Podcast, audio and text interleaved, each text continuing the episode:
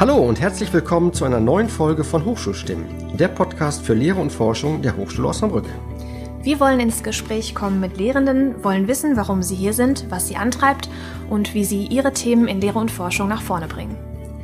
Wir, das sind Julia Grafenstein und Carsten Morisse.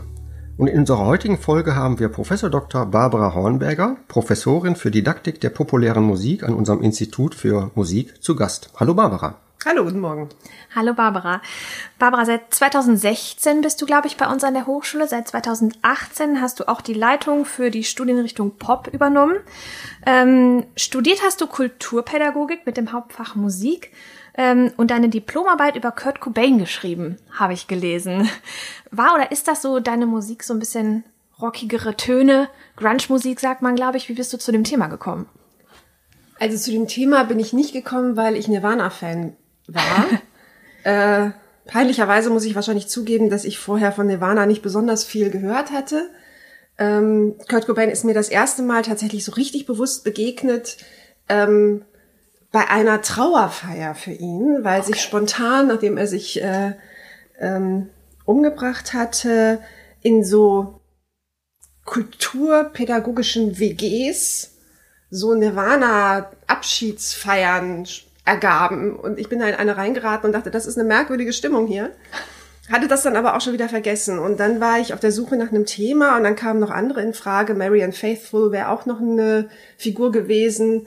Und dann habe ich so ein bisschen rumgesucht und ja, dieses Kurt Cobain-Thema sprang mich dann an. Dann gab es gutes Material dazu. Es war gerade vom Rolling Stones so ein Best of alle Artikel erschienen und dann habe ich mich dafür entschieden und war damit am Ende sehr glücklich. Hast du währenddessen ein bisschen die Liebe ja, dafür entdeckt? Natürlich, natürlich habe ich dann sehr viel gehört und ähm, habe mich auch wirklich ähm, nicht nur sehr intensiv damit beschäftigt, sondern das auch sehr gemocht, habe das irgendwie sehr entdeckt. Ähm, aber ich würde nicht sagen, dass ich jetzt so eine hochfavorisierte Musikrichtung habe und die hatte ich damals auch schon nicht. Mhm. Okay. Vielleicht ähm, magst du einmal erzählen, wir haben gerade schon gesagt, was du studiert hast, ähm, wie so ein bisschen dein Werdegang war. Hat Musik schon immer auch eine Rolle in deinem Leben gespielt oder wie bist du zu dem Studium auch überhaupt gekommen?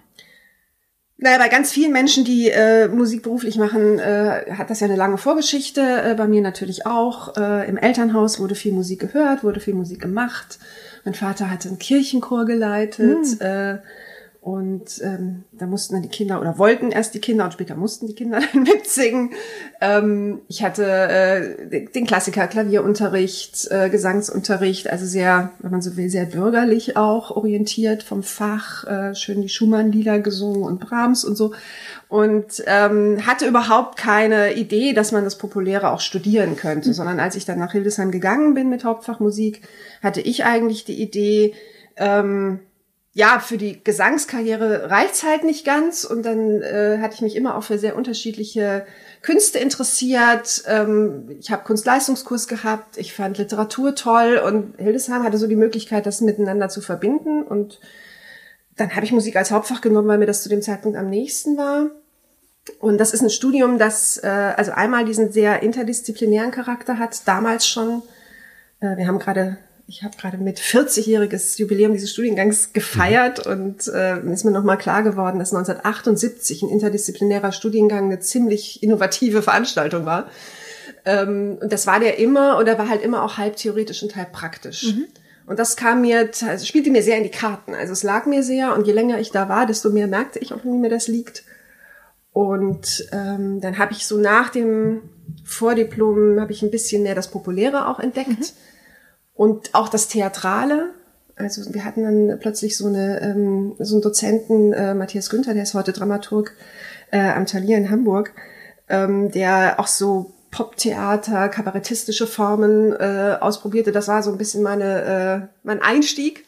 Ja, und dann hat sich das so ergeben. Es gab eine Professur für populäre Kultur da, besetzt mit Hans-Otto Hügel. Es war die einzige, die es in Deutschland gab. Es ist bis heute die einzige, die es in Deutschland gibt, diese Professur für populäre Kultur und ja, dann war ich hooked. Dann war es vorbei. äh, ich für die Klassik ein bisschen auch verloren. und äh, ja, habe da so so äh, eine Leidenschaft entwickelt, habe dann diese Kurt Cobain Diplomarbeit geschrieben, ähm, habe dann sehr schnell eine Promotionsstelle bekommen. Mhm. Äh, habe dann drei Jahre so als Mitarbeiterin äh, in dieser Promotion gearbeitet, bin wie viele andere nicht fertig geworden. Ähm, in diesen drei Jahren ähm, habe dann zehn Jahre was anderes gemacht, äh, Theater, freiberuflich, alles Mögliche.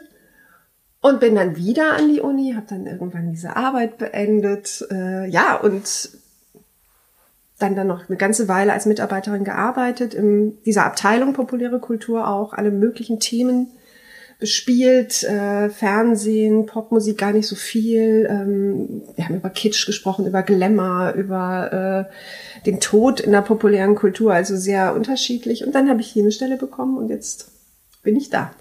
Jetzt bist du hier. Und wann hast du auf diesem Weg die neue deutsche Welle entdeckt? Weil in deiner Literaturliste hast du dich ja intensiv damit beschäftigt. Ja, ich habe heute Morgen selbst noch mal so ein paar Stücke gehört, um mich einzustimmen. Ja, äh, fand ich ja ganz spannend. Naja, das ist natürlich biografisch, ist das vielleicht die erste Popmusik, mit der ich so konfrontiert wurde, dass ich dachte, gefällt mir, gefällt mir nicht. Dass es nicht nur die Musik von anderen war, die irgendwo läuft. Ähm, und dann habe ich das aber natürlich nicht, äh, nicht weiter verfolgt oder so. Und äh, im Studium gab es tatsächlich dazu ein Seminar. Mhm. Da habe ich dann mein Referat dazu gemacht und als es dann ähm, in der Phase, in der Endphase meiner Diplomarbeit darum ging, einen Forschungsantrag zu stellen für diese Promotionsstelle, war das tatsächlich auch mal wieder so ein pragmatischer Grund. Ähm, was haben Sie denn gemacht? fragte Hans-Otto Hügel. Sie haben doch mal dieses NEW-Referat gemacht. Da drechseln wir jetzt einen Forschungsantrag draus. Mhm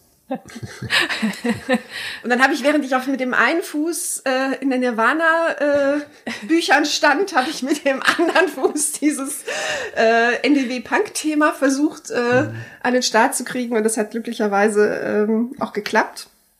Und es war erstmal gar nicht sicher, dass ich das wirklich dann mhm. auch so durchziehe, mhm. aber ich habe gemerkt, doch, das lohnt sich total und es gab fast nichts dazu an wissenschaftlicher Literatur. Und dann ist das die Promotion geworden. Und deswegen habe ich mich dann sehr lange mit Neuer Deutscher Welle beschäftigt. War das rein sozusagen das wissenschaftliche Interesse oder hast du auch Spaß an der Musik wirklich gehabt? Und da sind ja so ganz unterschiedliche Stücke dabei und bei manche kann man vermutlich heute nur den Kopf schütteln. So jetzt rein künstlerisch betrachtet, ne? Ich würde vermuten, dass man damals auch über manche nur den Kopf schütteln konnte. Ähm, ich habe mich, ich habe mir das immer gegönnt, mich mit Gegenständen zu beschäftigen, die ich wirklich interessant finde, wenigstens. Mhm. Also ich bin jetzt nicht von allem total affiziert, aber ich mag mich nicht, ich mag meine Lebenszeit nicht mit Dingen verbringen, die ich völlig unspannend finde. Mhm. So, das gönne ich mir. Das heißt, ich suche mir immer was raus, was auf irgendeine so Art mich kriegt.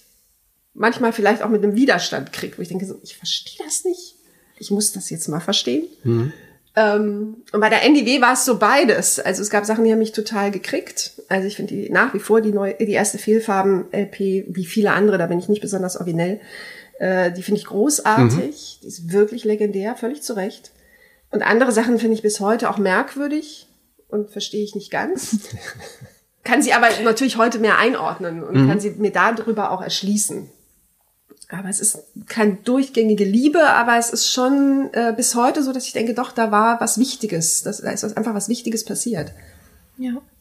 Wo Carsten gerade deine äh, Literaturliste angesprochen hat, ähm, du hast auch ein Buch herausgegeben, wo es irgendwie darum geht, ähm, dass so Punk und Heavy Metal oft äh, mit aggressiven Tönen und vielleicht äh, damit assoziiert wird, dass tendenziell eher Männer das hören und hast die Frage gestellt, ob Frauen nicht auch aggressive Musik hören können.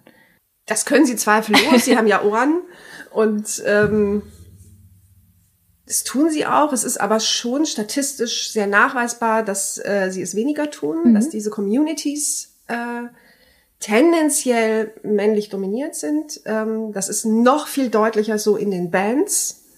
Ähm, ich war letztes Jahr auf dem Kongress, da hat das mal einer weltweit tatsächlich versucht zu erfassen, wie viele Instrumentalistinnen oder überhaupt Musikerinnen eigentlich in Metal-Bands spielen. Mhm. Und es bewegte sich doch, ich glaube, insgesamt unter zwei Prozent. Ach, Wahnsinn. Wenn ich das mhm. richtig erinnere. Und das ist schon auffällig. Also wir haben ohnehin nicht viele tätige Frauen in der Popmusik äh, auf der Instrumentalistinnenseite, aber das ist nun wirklich äh, sehr auffällig. Und das haben wir in anderen, ähm, ja, härteren Stilen auch. Ähm, aber das hat ja auch was mit Konventionen zu tun. Und ja. äh, ob das dann, ja, ich glaube, es ist auch immer so diese Frage, der Zugang ist auch vielleicht deswegen ähm, für Frauen nicht so logisch oder erschließt sich nicht sofort, weil es so eine männerdominierten Gruppen auch sind. Mhm. Weil man auf so ein Konzert geht und feststellt, okay, das sind jetzt, da sind ein Haufen Kerle unterwegs. ähm, und äh, das muss man dann ja auch mögen, das kauft man ja mit ein. Klar. Und insofern glaube ich, ähm, hat das gar nicht so viel nur mit dem Hören zu tun, dass man denkt, ach, so eine E-Gitarre, das verträgt so ein Frauenohr nicht, das glaube ich nicht, sondern äh, es hat wirklich viel mit den, mit den Kulturen mhm. und den mhm. Praxen zu tun, die sich um diese Musik herum formieren. Ja. Okay.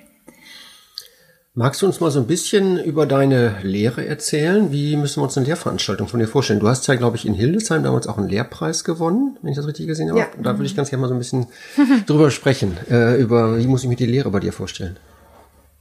Das klingt jetzt so, als hätte ich so ein wahnsinnig innovatives äh, Konzept erfunden. Das habe ich gar nicht, glaube ich. Ähm, ich. Der Lehrpreis bezog sich auf eine Veranstaltung, wo ähm, die Studierenden mehr aufgefordert waren, sich gegenseitig mhm. ähm, zu unterrichten, wenn man so mhm. will, ähm, Dinge auszuprobieren und dann die Kontrollgruppe sozusagen versucht hat, äh, ein Feedback zu geben.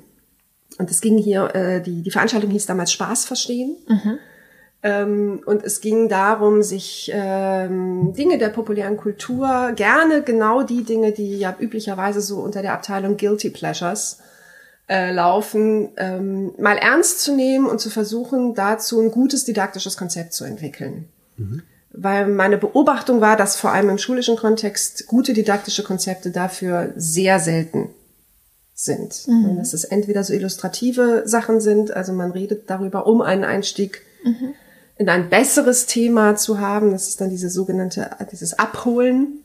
Ja, ähm, das sei man ein Schulbus. Ähm, und äh, ich glaube, Hermann Rauer hat das mal als Rattenfängerdidaktik bezeichnet. Also ich bin kein sehr großer Fan von diesem äh, Verfahren. Ähm, oder man beschäftigt sich halt gleich mit diesen Gegenständen gar nicht. Ne? Und das äh, fand ich blöd, weil ich dachte, das ist doch genau das, was äh, möglicherweise Jugendliche in dem Alter tatsächlich rezipieren, was sie tatsächlich umgibt. Die gucken halt das Dschungelcamp und die gucken mhm. Germany's Next Topmodel und sie tun es mit großem Vergnügen. Und wir kümmern uns sehr wenig darum, was sie da eigentlich vergnügt sondern mhm. die gucken mit unserer Schablone drauf und sagen, das ist ja der pure Trash, also interessieren die sich für Trash, also sind die ein bisschen dumm. Mhm. Und das glaube ich immer nicht. Ich glaube, dass die gar nicht so dumm sind und ich glaube, dass die so ihren eigenen Twist darin haben und ihren, äh, ihren eigenen Approach und dass man sich damit äh, beschäftigen muss. Und das war so ein bisschen der Kern des Seminars und wir haben versucht, Modelle zu finden, mit denen man das ähm, äh, anders erfassen kann. Und äh, das haben die Studierenden sehr gemocht und dann haben sie mich für diesen Lehrpreis vorgeschlagen.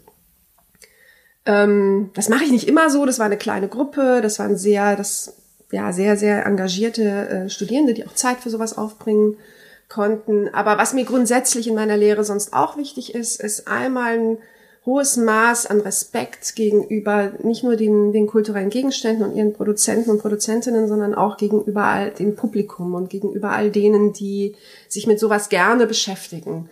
Ähm, ich reagiere sehr empfindlich auf so Herablassungen, auf ähm, vorschnelle Urteile, äh, auf die Identifikation von Gegenständen mit ihren Nutzern und Nutzerinnen. Das, mhm. äh, das versuche ich sehr stark mhm. äh, zu unterbinden. Und ähm, ansonsten ist meine Lehre, glaube ich, formal nicht sehr innovativ. Ich rede viel mhm. mit Studierenden. Ich hoffe, dass die viel reden.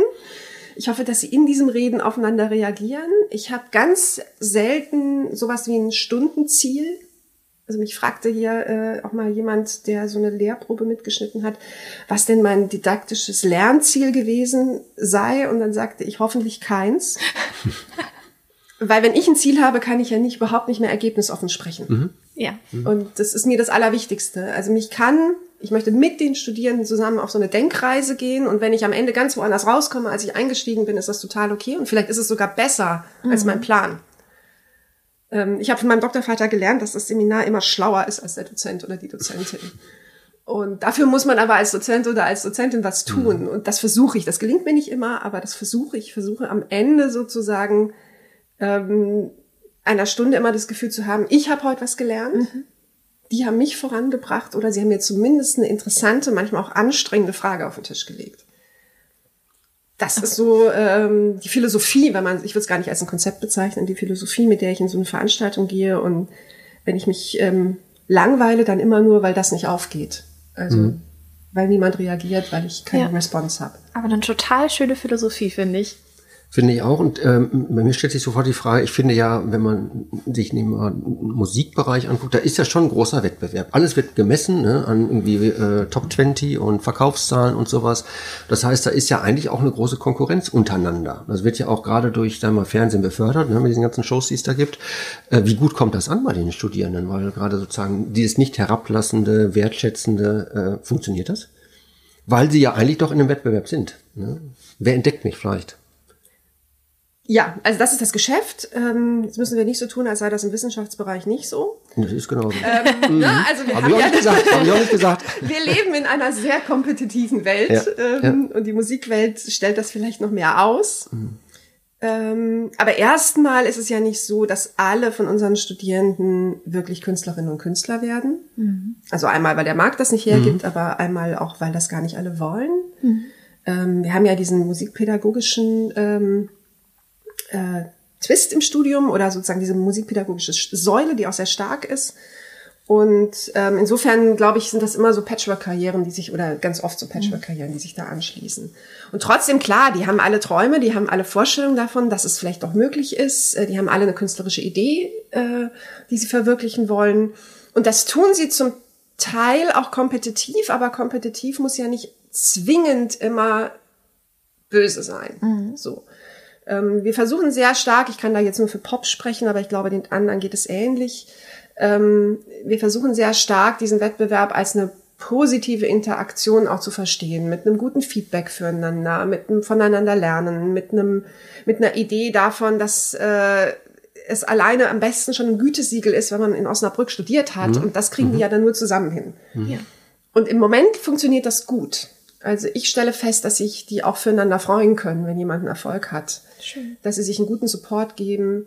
Ähm, ob das ewig trägt, ob nicht, wenn da oben die Luft rauer ist. Ich mhm. meine, noch sind sie in der Bubble, noch ist es Studium, noch tut keiner keinem was. Ähm, ob das ewig trägt, weiß man nicht, aber ich bin da vielleicht ein bisschen romantisch, aber ich habe so diese, diese Idee, dass wenn man einmal in solchen Kontexten gearbeitet hat, wo es nicht nur um Verdrängung geht, dass man das mitnimmt in die nächsten Kontexte mhm. äh, und dass man mhm. immer so arbeiten wird und wir wollen wird, weil es einfach so viel angenehmer ist mhm. und weil man sich selber dabei auch so anders erlebt und äh, mehr auch mehr Dinge möglich sind. Und das hoffe ich, also dass sie sozusagen diesen Wettbewerb, wenn es ihn denn gibt und es gibt ihn, doch positiv gestalten. Ja. Können wir noch ganz kurz ein bisschen über die Lehre sprechen und zwar äh, in welchen Studienprogrammen du da aktiv bist, beziehungsweise wie groß dann auch deine Veranstaltungen sind. Wie groß sind da so Gruppen? Ich, ich habe immer noch so eine Erinnerung, da gibt es ja auch viel, sagen wir so Einzelunterricht, jetzt sozusagen Arbeit am Instrument beispielsweise, aber äh, das sind ja Veranstaltungen, wo es dann sicherlich auch mehrere Teilnehmer gibt. Ne? Das ist eine ganz klassische Seminarform im mhm. Regelfall. Ich äh, mache natürlich vor allem Musikwissenschaftsseminare mhm. ähm, und da mein Gebiet die Popular Music Studies sind, sind die vor allem auch davon geprägt. Ich bin jetzt jemand, der auch viel über so Inszenierungsformen, performative Formen nachdenkt. Das heißt, wir haben Veranstaltungen zum Eurovision Song Contest mhm. gehabt. Äh, wir haben äh, zur Weltmeisterschaft, Fußballweltmeisterschaft, eine Veranstaltung zu Sporthymnen gehabt. Mhm. Ähm, das äh, machte sehr viel Spaß. Ähm, ich mache jetzt tatsächlich mal wieder nach vielen, vielen Jahren äh, eine Veranstaltung zur neuen deutschen Welle. Deswegen bin ich auch gerade wieder. Ich lese gerade mein eigenes Buch. Das ist wirklich merkwürdig. Ähm, das äh, solche Veranstaltungen mache ich gerne. Ich habe äh, ich habe was zu Castingshows mhm. äh, gemacht. Ich mache regelmäßig und mit sehr großer Freude und das ist sozusagen das andere Studienprofil im Musical äh, eine Chansonveranstaltung zum deutschen Chanson und dazu gibt's auch einen Praxiskurs ähm, das ist das ist dann so mein kleiner Ausflug in die künstlerische Arbeit, äh, den ich sehr genieße. Und ich mache auf der anderen Seite einen Praxiskurs mit einem Kollegen zusammen, Janis Kafka, der sich vor allem mit Bühnenauftritt beschäftigt, mhm. also mit dem ganzen Komplex des Performance. Und zwar unter einem besonderen Aspekt, nämlich unter dem Aspekt Fehler machen. Mhm. Also wir trainieren oh. Fehler machen. Weil das man steht cool. nicht auf einer Bühne und macht keine Fehler. Mhm. Das passiert nie. Das heißt, äh, die Philosophie ist nicht äh, noch mehr üben, um noch mehr Fehler zu vermeiden, weil das gelingt einem ohnehin nicht, niemand ist perfekt, sondern üben, diese Fehler zu nutzen und damit gut und cool umzugehen. Das ist so ein Crashkurs, den wir da machen, der macht auch sehr viel Spaß. Gibt es dann auch, sage ich mal, Kandidaten und Kandidatinnen bei euch, die auch wirklich so unter Auftrittsangst vielleicht äh, leiden, um sowas dann auch dann auf so eine Art und Weise zu bearbeiten? Klar. Mhm. Also Lampenfieber kennen, glaube ich, fast alle. Mhm. Ähm, regelrechte Auftrittsangst äh, haben wir, glaube ich, nicht so, so Verträgt sich viele. auch nicht so richtig gut, ne? Verträgt sich nicht so richtig gut. Aber wir haben wahnsinnig viele, die sich dafür sehr interessieren. Das mhm. ist eines der am häufigsten genannten Themen, wenn ich mal so frage, so Bachelorarbeit. Mhm also dann höre ich ganz oft so, ja, ich will mich mit Auftrittsangst mhm. beschäftigen. Mhm. Das heißt, es ist ein Thema. Mhm. Ach, Wahnsinn. Äh, auch mit der Frage, ist das, was ich an Lampenfieber habe, eigentlich schon pathologisch oder ist das noch normal? Ähm, weil das tatsächlich natürlich für Musiker und Musikerinnen, die auf eine Bühne gehen wollen, die live spielen wollen, ja, es Klar. ist genau diese ja. Hürde. Man muss da einmal drüber. Und ja. Ich glaube gar nicht, dass wir die mit dem Kurs so groß abbauen können, aber ich glaube, wir können Leuten, die Lampenfieber haben ähm, oder die auch auf einer Bühne sehr schnell unsicher werden, wenn was nicht so läuft, wie sie glauben, können wir Tools an die Hand geben. Einfach so einen kleinen Werkzeugkasten, mit dem man sich selber da äh, retten und beruhigen kann und ähm, immer wieder auch äh, darauf aufmerksam machen, dass ein Publikum im Regelfall gar keine Perfektion erwartet. Mhm. Die erwarten Entertainment, die wollen einen schönen Abend haben. Der kann aber auch darin bestehen, dass man jemandem dabei zuguckt, wie er aus einer blöden Situation das Beste macht. Ja. Was sind denn ganz konkret so Tools, die du denen zum Beispiel an die Hand gibst? Wir arbeiten viel über Impro-Spiele, also mhm. Impro-Theaterspiele, ähm, weil der, der Kollege einfach ähm, total versiert ist und das wahnsinnig gut macht.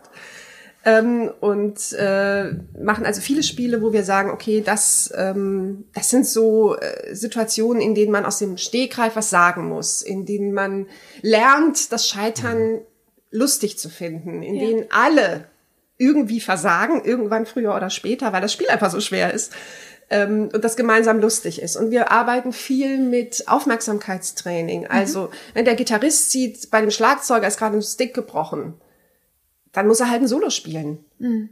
Und nicht warten, bis der einen neuen Stick geholt hat. So, weil dann mhm. sieht's jeder. Ja, also diese Frage, steht man füreinander ein? Ähm, versteht man sich als Team auf so einer Bühne? Ähm, kann man aus einem Fehler eine Nummer machen? Ähm, kann man, äh, kann man das sogar offenlegen und, äh, und damit umgehen? Ähm, das sind so Sachen, die trainieren wir. Und wir trainieren tatsächlich ähm, so, dass wir die äh, dazu auffordern, was vorzubereiten. Das muss gar nichts musikalisch Anspruchsvolles sein, weil darum geht's uns ja nicht. Und das müssen sie dann spielen und dann arbeiten wir mit Irritationen. Mhm. Okay. Also ja. das Publikum ist komisch, die Gitarre ist verstimmt, ähm, der Techniker baut, baut Mist. So, und mhm. dann müssen die äh, das nochmal spielen und mit diesen veränderten ähm, äh, Umständen, mhm. wir nennen es Umstände, ähm, umgehen. Ja. Und dann stellen sie fest, dass das meistens ganz gut klappt und wenn man das einmal sozusagen simuliert hat, hat man ein bisschen mehr Zutrauen darin, dass es im Ernstfall auch gelingt. Und das macht sehr viel Spaß und das Feedback der Studierenden ist auch sehr gut. Also das äh, ist ja, das glaube ich guter Kurs. Das lässt sich ja eigentlich ganz gut auch auf die Lehrsituation übertragen. Ne? Ich weiß nicht, bist du in dem Profos-Programm beteiligt gewesen oder hast du das durchlaufen? Äh, ja. Ich weiß gar nicht, ob es da ein entsprechendes Angebot gibt, was in diese Richtung geht oder Nein. schon mal drüber nachgedacht, dass sozusagen vielleicht im Kontext unserer Personalentwicklung oder akademischen Weiterbildung mal irgendwie so ein Angebot zu machen, weil äh, ich glaube, das ist ja, ich finde das ja auch mal so, wenn ich im Hörsaal stehe, das ist ja immer im Prinzip wie auf so einer Bühne. Ganz ja? genau. Ich bin zwar Solist dann da vorne, aber mehr oder weniger Ne? Aber äh, finde ich, gibt es viele, viele äh, vergleichbare äh, Aspekte. Jede Form des Auftritts ist eigentlich so eine Situation, mhm. äh, wo Menschen, gerade wenn sie sehr perfektionistisch sind, gerade wenn sie sehr gut sind, wenn sie einen hohen Anspruch an sich haben, äh, auch Versagensängste mitbringen. Ähm, mhm. Und insofern halte ich das immer für eine äh, gute Idee. Ich mache ähm, in meinen Sommern seit vielen Jahren weil ich irgendwie ja sonst Langeweile kriege. Ähm, Kurse und Akademieleitungen in der Deutschen Schülerakademie, das ja. ist so ein Begabtenförderungsprogramm. Mhm. Und da habe ich vor ein paar Jahren auch angefangen, äh, mein Team, wenn ich Akademieleitung gemacht habe, mit diesen Impro-Übungen ähm, mhm. bei dem Vorbereitungstreffen zu coachen. Erstmal, weil da sehr gut Gruppen entstehen, und zweitens, weil man Leute sehr, sehr gut, sehr schnell kennenlernt. Mhm. Und drittens, weil das wirklich Tools sind, die auch für diese Kursarbeit total gut funktionieren. Also ob das Energizer sind, ob das Konzentrationsspiele sind, ob das Kreativitätstools sind. Und äh, ich habe damit sehr gute Erfahrungen gemacht. Und ich glaube auch, dass diese, ähm, dieses Wissen, ich, ich kann hier fehlbar sein, mhm.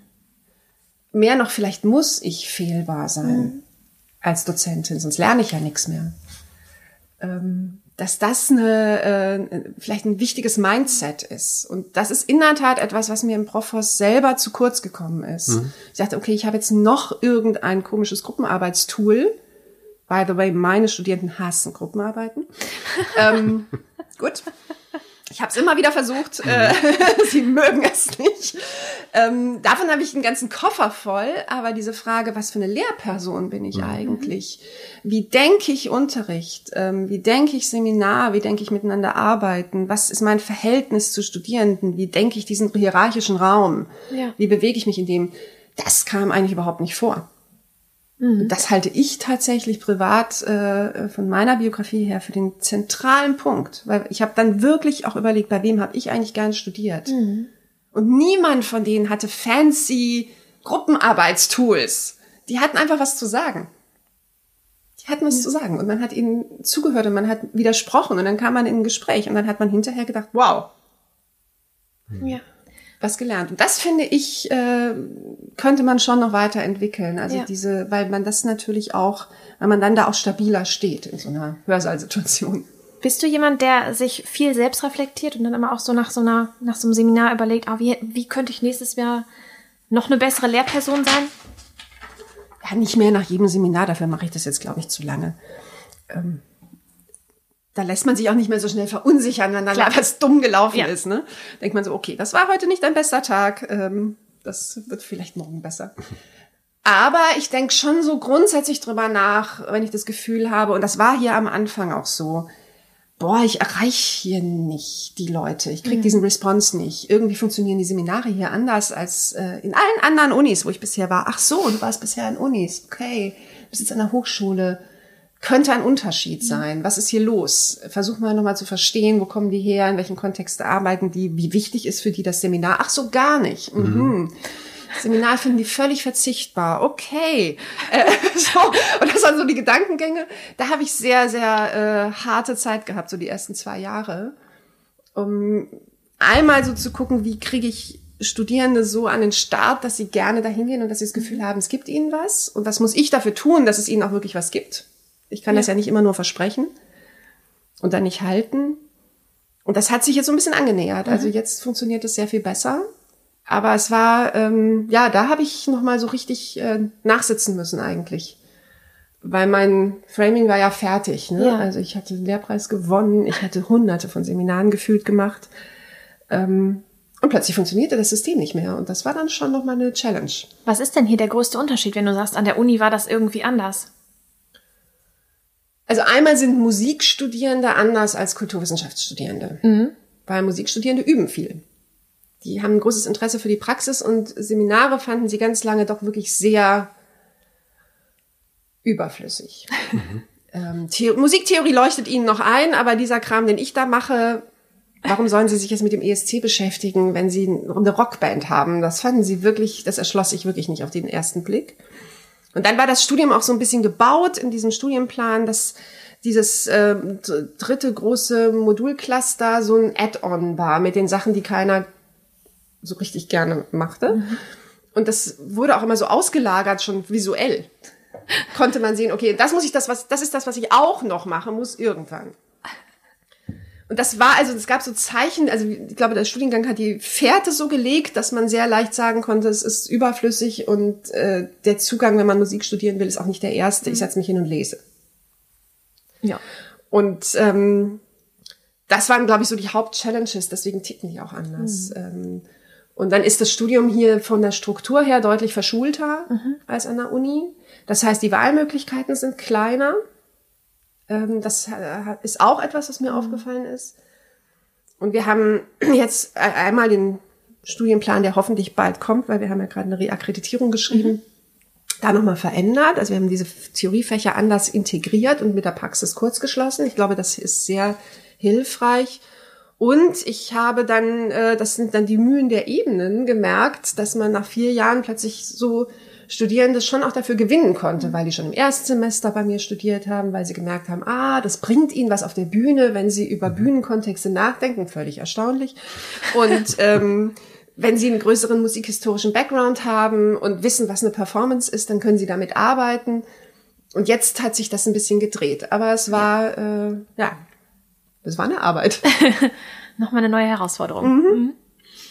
Die ganze Welt redet gerade über Digitalisierung, digitale Transformation. Spielt das in deinem Kontext eine Rolle oder beziehungsweise welche Rolle? Weil ich glaube, vorweglaufen können wir gerade nicht. Ja, äh, möchte man ja auch nicht immer. Also ich bin auch froh, wenn mein Handy mhm. funktioniert und mein Computer und äh, so. Es ist tatsächlich natürlich in der in der Musik äh, auf zwei Ebenen ein Thema. Das eine ist, dass wir äh, aber das ist schon ein längerer Prozess, der hat gar nicht nur mit Digitalisierung zu tun, ähm, dass die äh, Entwertung von musikalischen mhm. Produkten mhm. natürlich sehr weit vorangeschritten ist. Also das, was man für einen gestreamten Song mhm. als Künstler und Künstlerin noch bekommt, ist wirklich ein Witz. Ähm, und deswegen haben wir auch eine Verlagerung aufs Live-Geschäft mhm. und drängen da immer mehr rein. Jetzt wird das auch prekär. Ne? Also da merkt man einfach, dass, dass sich da was verschiebt. Interessanterweise hat auf die Weise das Live-Erlebnis ein höheres Gewicht wieder bekommen. Mhm. Ist ja auch eine interessante ja. äh, Wendung. Und das andere ist, ähm, da hat sich, ich war jetzt mit letzt, letzte, vorletzte Woche mit Studierenden zusammen ähm, äh, auf der äh, Most Wanted Music in Berlin. Das mhm. ist so eine große Music Convention und da war das natürlich auch ein Thema Digitalisierung. Und da hat Scott Cohen von Warner Music über Virtual Reality und Musik gesprochen. Ähm, und der hatte so ganz äh, fortgeschrittene Vorstellungen davon, dass man auch gar nicht mehr streamt, sondern dass man äh, sich selber sozusagen in einer virtuellen Realität mit Led Zeppelin auf die Bühne stellt. Mhm. Okay. Mhm. Und das dann auch fühlt und mit Led Zeppelin musizieren kann. Und ich dachte, ja, das ist sehr schön. Und ich, er war völlig äh, affiziert davon und total begeistert und hatte so einen Steve Jobs mäßigen Auftritt und ich dachte so, okay, so läuft das also, wenn äh, Speaker aus den angloamerikanischen Ländern irgendwo auftreten. Ähm, aber was er natürlich nicht gesagt hat, ist, möglicherweise ist Led Zeppelin dann gar nicht mehr Led Zeppelin. Vielleicht sind das dann auch schon Avatare. Wer braucht dann am Ende eigentlich noch Künstler? Und wir haben längst Algorithmen, die für Spotify Musik komponieren. Und das wird eine Frage sein, ähm, die ist nicht unspannend. Und dann beschäftigt mich auch noch äh, sozusagen, das ist ja so ein kleines Nebenthema von mir, beschäftigt mich schon noch die Frage, inwiefern Big Data, Algorithmen äh, und so weiter eigentlich, äh, weil sie natürlich aus der realen Welt kommen und die dann standardisieren müssen, inwiefern die auch Vorurteile äh, und hegemoniale Unterschiede standardisieren. Mhm. Das haben wir ja längst. Also wo kommt da sozusagen eine Gendergerechtigkeit, wo kommt da eine Diversity-Gerechtigkeit mit rein? Und das sind schon Fragen, die ich auch nochmal spannend finde und wo ich mir das Gefühl habe, die spielen gerade gar nicht so eine große Rolle wie diese, wir brauchen schnell 5G. Mhm. Also wenn ich so eine Spotify-List anmache, dann habe ich so nach einer halben Stunde äh, das Gefühl, oh, wann ist das Lied denn endlich vorbei? Ne? Weil alles irgendwie dann doch irgendwie gleichförmig klingt. Ne? Ja, und das ist für Hintergrundhören möglicherweise auch genau. cool, so wenn man dabei putzt oder sein Büro mhm. aufräumt oder E-Mails beantwortet oder so. Ähm, aber es ist natürlich ein völlig anderer Vorgang, als wenn ich eine Platte aus einem Regal nehme, die auflege auf einen Plattenspieler, dann habe ich 20 Minuten Zeit, das zu hören. Dann muss ich mich mhm. kümmern, weil die nämlich in die Auslaufrille äh, geht, die Nadel. Ähm, das heißt, potenziell sind die Menschen, die sich dazu hinsetzen und jetzt 20 Minuten Musik hören, da natürlich viel häufiger zu finden und es ist eine völlig andere Rezeption. Klar. Machst du das? Setzt du dich vielleicht, um einfach Muße zu finden, zu Hause hin und holst eine alte Vinylscheibe raus und liest dann, keine Ahnung, Kurt Cobain auf oder Ich habe jemanden zu Hause, der das macht. Ah, okay. also wir haben äh, 4000 Platten. Oh, wow. Mhm. Und äh, sie werden auch gehört, nicht alle immer durchgängig. Wir haben so Phasen. Ähm, Gerade ist tatsächlich so eine 80s-Phase gewesen. Also wir haben plötzlich George Michael wieder gehört und so. Ähm, und ja, wir tun das. Also äh, mein Mann tut das, glaube ich, mehr als ich. Ähm, vielleicht auch, weil er dann mehr Zeit zu hat und mehr Muße findet. Aber äh, bei uns läuft Musik 0,0 nebenbei. Mhm. Mhm. Überhaupt nicht. Ich ertrage das auch gar nicht mehr. Also ich will still oder ich höre Musik. Mhm. Das heißt, du konzentrierst dich dann auch, also du hörst dann nur Musik und dann entspannst du dich nebenbei, aber machst jetzt nicht noch irgendwie arbeitest nebenbei. Ich stricke oder? vielleicht oder okay, ja. äh, äh, sowas, ja, oder räume ein bisschen auf. Aber dieses ähm, gleichzeitig äh, arbeiten ähm, oder ja. immer sozusagen die, die, eine Alltagsbeschallung, mhm. wenn man so will, ähm, das gibt's bei mir eigentlich nicht. Ja. Was mir jetzt irgendwie gerade äh, durch den Kopf geht, äh, äh, von wegen 80er Jahre. Ich habe jetzt neulich gerade den, den Rocketman gesehen, Elton John. Irgendwie jetzt kam vor, kürzlich davor Bohemian Rhapsody, die haben mich beide total ergriffen. Ne? Auch die die Künstler, weil das ja echt so menschliche Schicksale waren. Äh, spielt das auch irgendwie so ein Thema bei euch? Da immer Musik im, im, im Film bei euch im, im Studiengang? Oder welche Rolle spielt das? Ähm, Das ist jetzt gerade ein schöner Seminartitel, den werde ich sofort klauen. und äh, ja, wir haben jetzt natürlich, weil diese ersten großen Musiker und Musikerinnen zum Teil sterben, wie bei Bowie zum Teil oder Prince und zum Teil eben alt äh, sind, das ähm, haben wir jetzt natürlich diese Situation, dass plötzlich diese Biopics äh, gedreht werden und glücklicherweise werden sie ja auch mit einem äh, guten Niveau gedreht. Ähm, und äh, das ist interessant, weil es auf der einen Seite natürlich eine, eine Meta-Inszenierung ist. Also diese, ähm, diese Stars sind ja bereits in Inszenierungen, in medialen Inszenierungen zu Stars geworden. Ne? Also ich sage nicht, dass die am grünen Tisch erfunden werden. Das sind ja alles Menschen, die ihre eigene Biografie und Personen mit in dieses Stardom einbringen. Aber das, was wir von ihnen sehen, sind ja im Regelfall mediale Auftritte. In Zeitungen, in Interviews, auf der Bühne und so weiter. Das heißt, wir haben es ja schon mit einem medialen Konstrukt zu tun und über dieses mediale Konstrukt kommt jetzt ein neues mediales Erzählkonstrukt, nämlich der Film.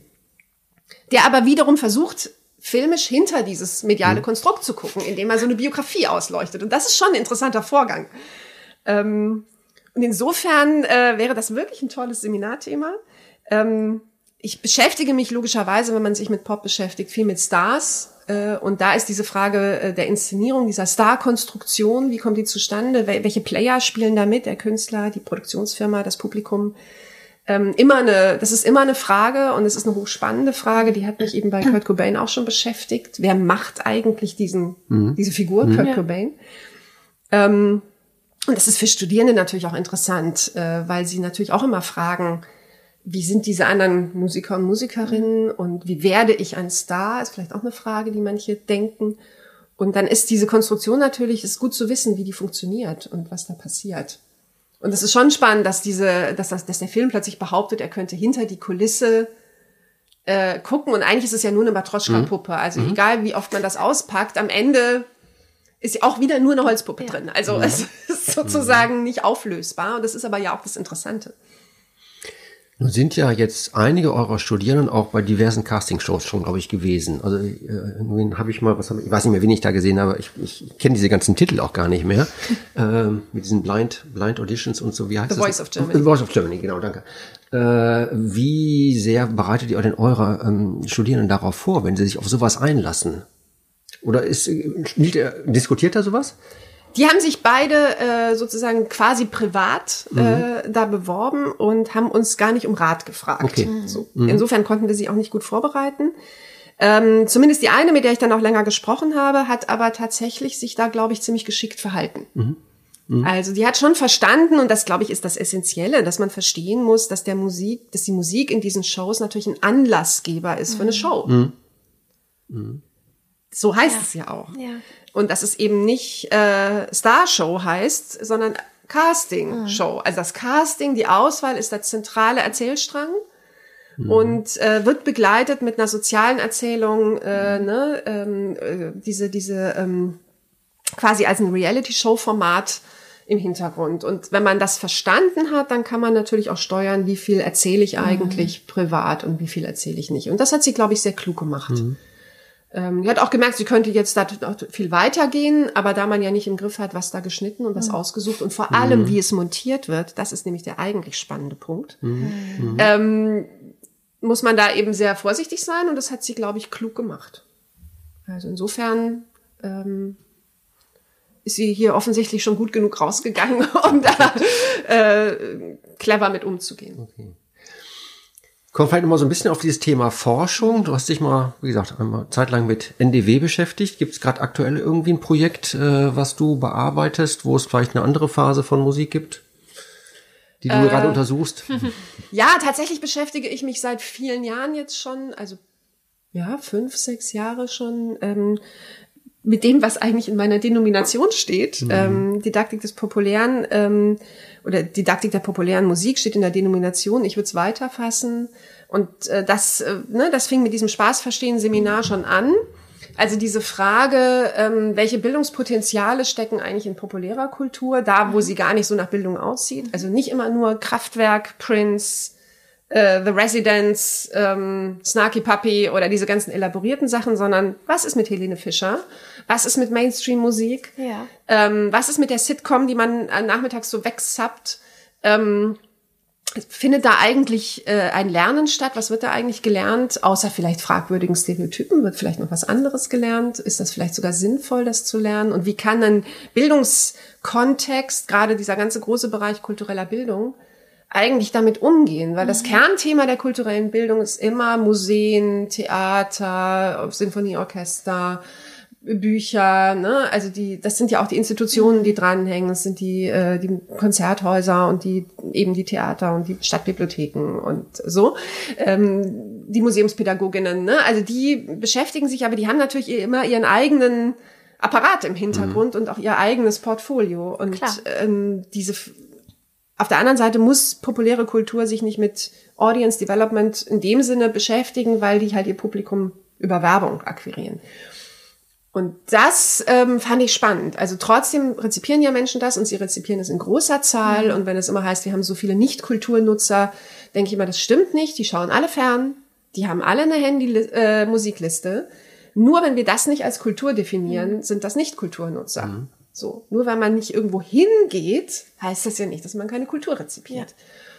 Und das fand ich spannend. Und diese Ja. Frage, warum wird das ausgeschlossen? Warum wird das immer nicht mitgedacht? Was passiert da eigentlich? Wie kann ich das, was das passiert, vielleicht auch für die Leute wertvoll machen, wenn sie sich dafür interessieren? Also kann ich jemandem, der eine Sitcom guckt, auf irgendeine Art und Weise, ohne ihm das, das Vergnügen zu verderben, klar machen, dass das, wo er da sozusagen für sich was rausnehmen kann. Ähm, was, was dafür, ja, was dafür für äh, Lernprozesse stattfinden und auch wie man das vielleicht noch ähm, mit noch mehr Spaß gucken kann, weil man noch mehr sieht. Ja.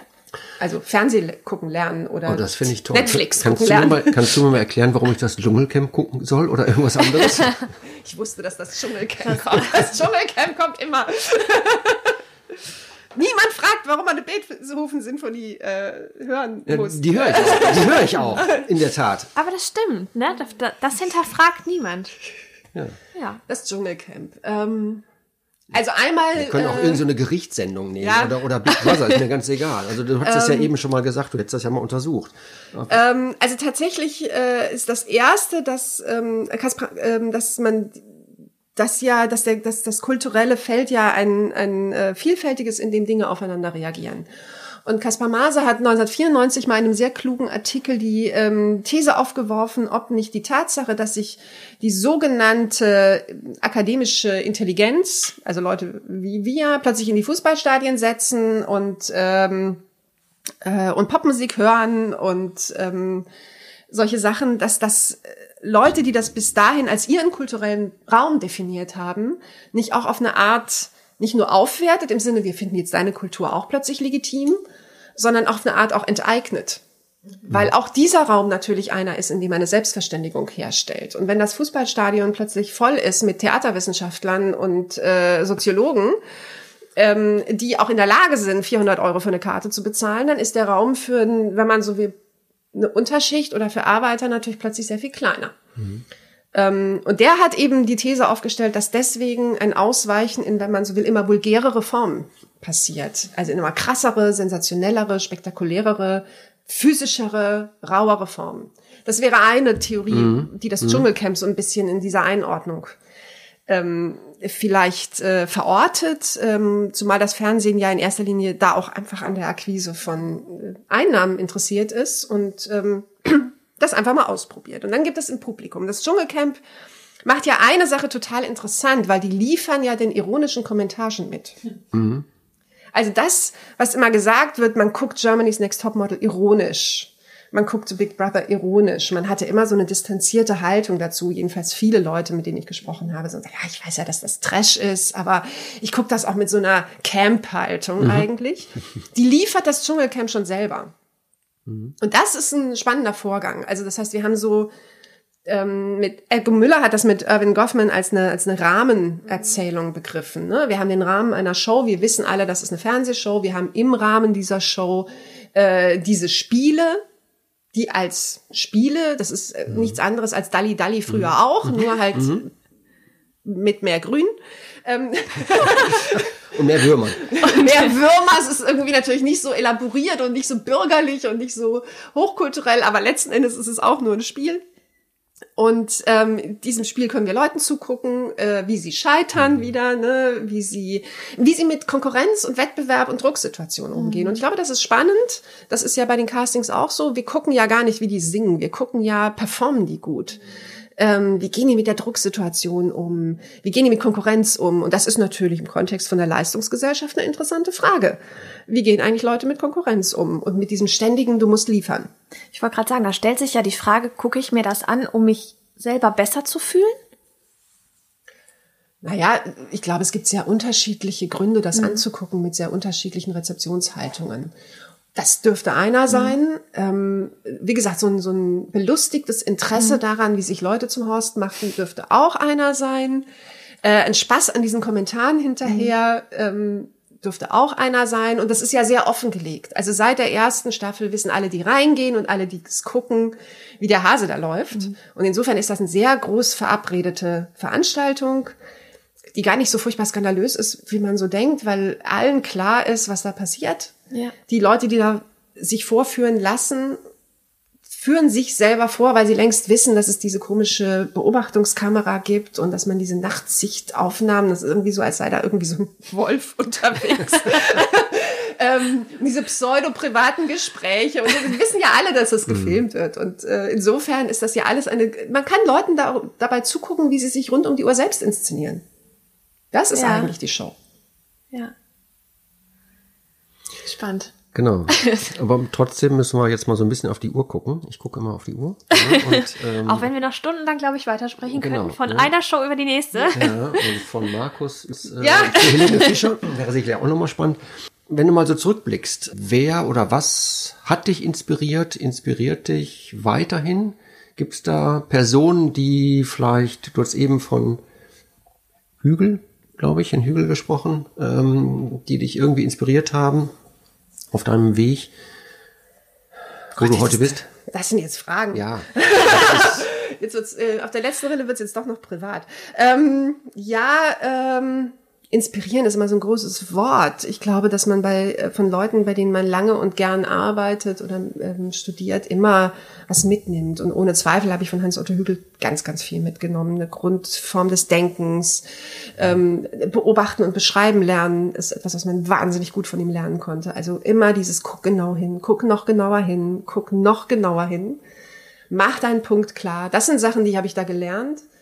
Ähm, ich habe aber eben auch äh, in diesem ganzen Studiengang viel Freiheit gelernt. Also diese disziplinären Grenzen ähm, aufzumachen, sich nicht darum zu scheren, äh, ob man da jetzt eigentlich nicht den gesamten methodischen Apparat gerade beisammen hat, sich trotzdem mal was trauen. Ähm, und dann trotzdem natürlich sorgsam nacharbeiten, wo was nicht funktioniert, aber erstmal so äh, schnuppern gehen. Also Hildesheimer sind Trüffelschweine, fast alle. Ähm, insofern hat mich, glaube ich, dieser, diese ganze, dieses ganze Studium sehr geprägt. Ähm, das ist vielleicht die Hauptsache. Mich, ähm, mich inspirieren auch ein paar Kollegen, die ich habe, die ich ganz toll finde, wo ich mir denke, so, boah, was machen die für fantastische Sachen.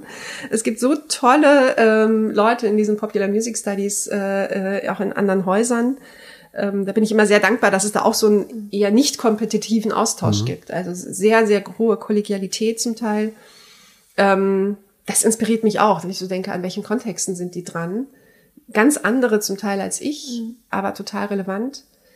Ähm, manchmal inspirieren mich auch Studierende, wo ich denke so, boah, da passiert gerade so richtig was, wie toll. Und den gucke ich dann zu und freue mich. Ähm, mich inspirieren äh, Ex-Studierende. Ich habe das große Glück, dass ähm, von denen, die ich, von den Menschen, die ich früher ähm, unterrichtet habe, wo ich früher, die früher in meinen Seminaren saßen, dass da eine ganze Menge Leute wirklich eine, eine tolle Karriere machen. Ähm, und äh, denen dabei zuzuschauen, ist extrem beglückend. das das glaub ich. ist ganz toll. Das kann ich absolut nachvollziehen. Mhm. Magst du uns dann vielleicht noch zwei oder drei Bücher geben oder Filme beispielsweise? Erstmal die Frage, kannst du dir eigentlich nicht wissenschaftlich Filme angucken?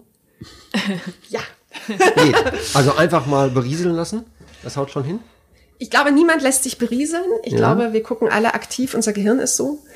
Ähm, und wir sind ja auch kein Garten ähm, sondern äh, der berieselt wird, sondern ja. wir sind ja, äh, wir sind ja aktive Rezipierende. Ich kann sogar, ich, also ich behaupte, dass ich heute ähm, eine Show, eine Sitcom, einen Film mit viel mehr Vergnügen sehe, mhm. weil ich auch, weil ich tatsächlich auch manche Gags auf einer visuellen Ebene oder auf einer Schnittebene natürlich viel schneller sehe. Mhm. Also meistens habe ich mehr Spaß. Mit richtig schlechten Sachen habe ich weniger. Aber es gibt ja genug gute. Insofern ähm, ist, das, äh, ist das Vergnügen eigentlich da eher gesteigert. Ähm, ja, jetzt immer so Sachen rausgreifen, äh, was man so tatsächlich, was ich total mochte. Also haben bestimmt sowieso ganz viele gesehen, die jetzt äh, ähm, die das irgendwann mal hören. Ähm, also sensationeller äh, Bond-Film ist tatsächlich Skyfall. Mhm. Fand ich sensationell. Fand ich wirklich, also da stimmte einfach wirklich alles. Ganz großartig. Ähm, auf einem äh, ja, Bücher, gute Frage. Ähm, ich, ja, ich habe ein Buch hat mich sehr beeindruckt. Ähm, der Name ist heute auch schon mal gefallen. Es gibt ein fantastisches Buch von Caspar Maase über die äh, bundesrepublikanischen 50er Jahre und über die Jugendkultur in den 50er mhm. Jahren. Ähm, sehr lesbar, sehr spannend, sehr interessant. Das heißt Bravo Amerika, mhm. also auch nach der Bravo benannt. Mhm. Äh, das fand ich ein irrsinnig gutes Buch. Ähm, natürlich muss ich ähm, äh, Lob des Mainstream von Hans-Otto Hügel empfehlen, weil das einfach eine ganz tolle Aufsatzsammlung ist, ähm, wo so alle wesentlichen Gedanken zur Unterhaltungskultur auch nochmal versammelt sind. Ähm, Ja, jetzt überlege ich gerade, ob mir noch irgendetwas. Ja, ich man guckt natürlich viele Serien und da jetzt eine rauszugreifen, ist auch äh, ist auch schwierig. Ähm, um noch mal einen anderen Film zu nennen, ein Film, der mich auch sehr beeindruckt hat, ist auch schon ein bisschen her, aber ähm, nach wie vor, glaube ich, stilprägend war äh, Dogville von Lars von Trier. Mhm. Ähm, vielleicht auch gerade, weil er so theatral ist und ich ja so diesen Schlag ins Theatrale mhm. habe. Äh, der hat mich auch sehr bewegt. Also einmal so Mainstream-Kino, einmal ja. ein bisschen mehr Kunst. Sehr gut. Prima, dann haben wir was für unsere Liste. wir sammeln immer fleißig von, ah, okay. von ein, was, was uns so gesagt wird an Büchern und Filmtipps. Genau. Eine allerletzte Frage haben wir noch an dich. Ähm, Barbara, stell dir vor, du bist am Ende deines Lebens angekommen. Und, Ungern. Ähm, nur für den Moment, nur für einen kurzen Gedankenausflug. Und es existiert nichts mehr von dir. Also trotz Digitalisierung, es gab einen ganz unglücklichen Fehler, es ist alles gelöscht. Und du hast jetzt aber die Möglichkeit, ich gebe dir ein weißes Blatt Papier und Stift und du kannst nochmal all deine Erfahrungen sammeln, fachlich, aber auch, was du einfach so im Leben gemacht hast und darfst drei Dinge aufschreiben, die du den Menschen mitgeben möchtest. Was würdest du aufschreiben? Boah. Das ist, also, so, das ist immer so eine Grabsteinfrage, ne? Was soll auf deinem Grabstein stehen? ähm, mach dich nicht größer, als du bist mhm. und mach dich nicht kleiner, als du bist. Das, glaube ich, ist, äh, ist was Wichtiges. Ähm, tatsächlich der alte Imperativ, behandle Leute so, wie du selber behandelt werden möchtest. Bleib neugierig. Das ist ein schönes Schlusswort. Das ist ja auch unser Motto, ne? Ein Leben lang neugierig. In diesem Sinne, vielen lieben Dank, dass du da warst. Und ja, danke für die Einladung. Ja, und wenn dir dieser Podcast gefallen hat, dann freuen wir uns, ähm, wenn du uns eine kleine Bewertung bei iTunes hinterlässt. Das hilft uns als Feedback, dass wir den Podcast noch besser machen können und natürlich auch, dass andere Leute auf den Podcast aufmerksam werden.